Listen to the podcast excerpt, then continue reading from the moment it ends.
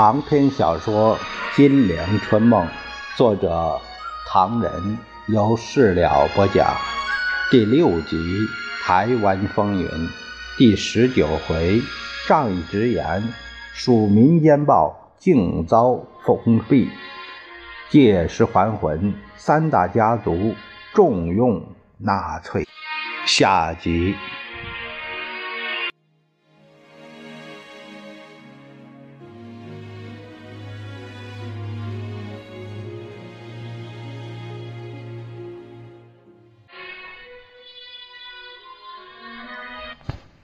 杨克在酒醉饭饱之余，他说：“我可以告诉蒋将军，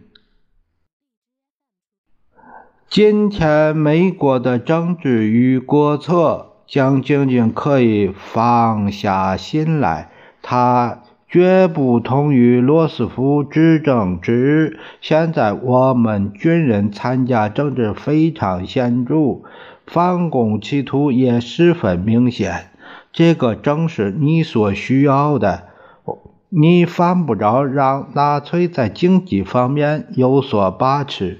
美国会给你所需要的一切，包括任何方面。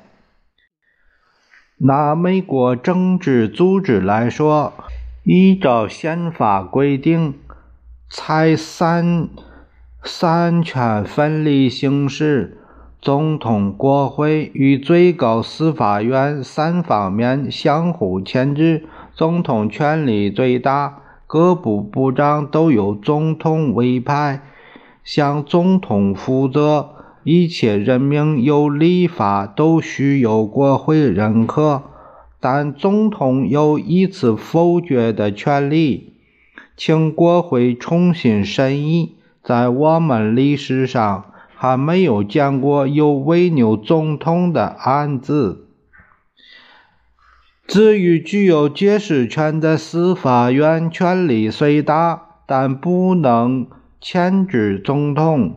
因为这位司法官是由总统任命的，因此美国总统对美国政治影响极大。如今杜鲁门被罗斯福大大的反攻了。蒋介石夫妇面有喜色，还有我们参议员。事情更清楚，绝大多数参议员都得花一大笔钱竞选，他们是富富翁做后台，不可能同情共产党。事情十分简单，我们军人参加政府非常之多，而且说明我们在反攻。譬如，总统的高级顾问是海军上将李海。他是最反攻的人物，譬如实际决定和执行美国外交国务院现在的国务卿是陆军海星五星上将马歇尔。他在中国帮你反攻，无需我做解释。还有，美国现在最高决策机构是国务会议，由十人组成，十人全部是陆海空。陆海军将领将领们掌握国务会议，难道还会向共产党表示欢迎吗？蒋将军更明白了吧？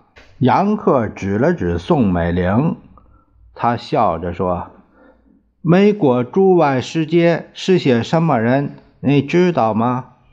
宋美龄敷衍地说：“ 我知道的不详细。”你倒像举行一个测验，把我难住了。夫人客气，还是我来向你们两位报告吧。美国主要驻外使节和驻苏大使史密斯、驻法大使加夫莱、驻英大使陶格拉斯，他们都是军人。我们占领德奥日的负责人，如在日本的麦克阿瑟、德国的克莱。奥国的克拉克，朝鲜的霍奇，他们全都是军人。军人，蒋将军难道看不出来，今天美国走的是什么方向吗？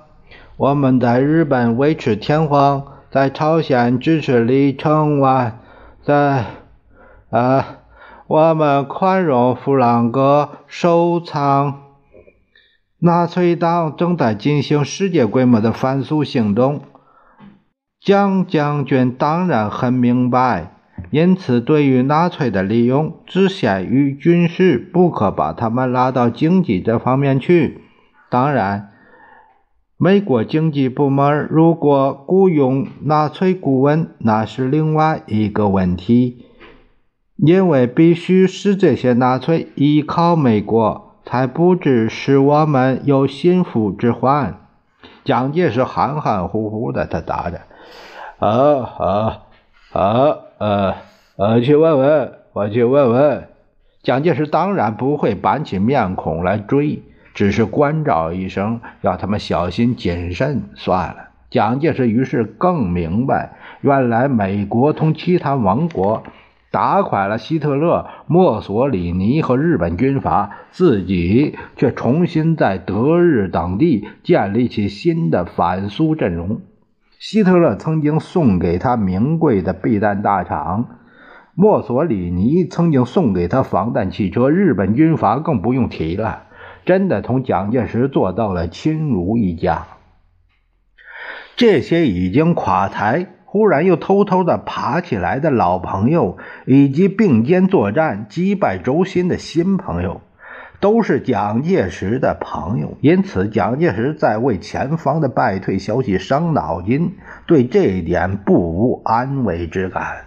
他同陈布雷谈心说：“这些朋友真是新知旧语。”越来越多，将来同时讨个场面也更热闹了。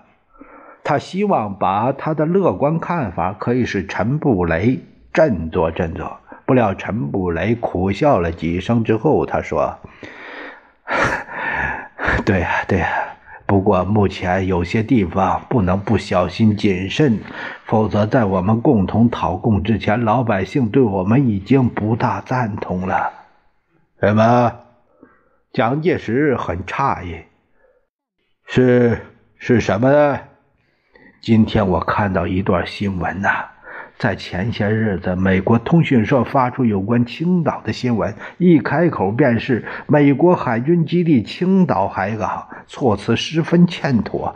今天我又看见美联社发出一这一类的新闻，说美国海军基地的青岛港。已对外国船只开放，但船只数目有限，包括上海燃料管理委员会以及总行雇佣的船只，盟军派遣载运中国以及日本人民返国的船只。哎呀，这种口气很欠妥啊，给人们听到会说我们太不尊重自己的领土，变成美国的基地。哎，这不大妥吧？蒋介石他一怔，这个倒没有注意，这样子的确不妥当。呃，不过这今天的情况之下，暂时不提也罢。你当然懂得我的意思。陈布雷他苦笑着，哎，哎，不过他们内部应该不再攻击我们才好啊。谁又在放屁？蒋介石火又上来了，欺人太甚！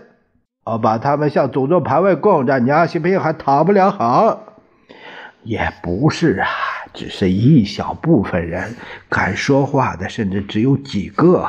美国最高机构对我们毫无问题，也不必太重视这些论调。呃，这次谁又在放屁？卡尔逊啊，卡尔逊，哎呀！就是这个最近死掉了的将官卡尔逊，他在死前曾经给远东民主政策委员会最后一封信，昨天合众社拿来公开了，说是远东民主政策委员会逆应鼓励人民尽量利用压力，阻止美国总统和国会协助中国。他说：“实事求是的人将懂得，对于中国的问题，美国从中干涉不但不合理，而且我们骑错了马。南京政府的军队不可能击败中共，因为他们在物质上、事业上、精神上、道义上都不具备那种必然取得战争胜利的条件。”蒋介石躺在沙发上闭目养神，天南地北的，不知道想到哪去了。忽然睁开眼睛，向陈布雷说：“昨天晚上我又失眠了，又为张灵甫流下了眼泪啊！现在太需要这种将领了。”是的，先生。陈布雷心头也是一酸，几乎落下泪来。他倒不是为张灵甫掉泪，而是感到蒋介石刚愎自用、众叛亲离，军官团哭灵的事情说明了很多问题。战局又这样急转直下，前途如何不寒而栗？他大半辈子效忠于蒋，到头来不知是如何下场。几个子女固然劝他，连最疼爱的小儿子乐儿都同情他，二姐也劝老父。因此悲伤，但蒋介石没有发觉，瞪着眼睛看着天花板，喃喃地说：“我想到东北走一趟，不必吧？路途遥远，交通……我一定要去，去看看，让他们振作点儿。听说杜聿明同孙立人搞得很糟。哎呀！”你通知于继时、刘飞、白崇禧、曹胜芬，就让他们跟我去吧。告诉周志荣，给我准备十二架战斗机护送。说罢，沉沉欲睡。这正是危局已经很明显，飞来飞去，也突然。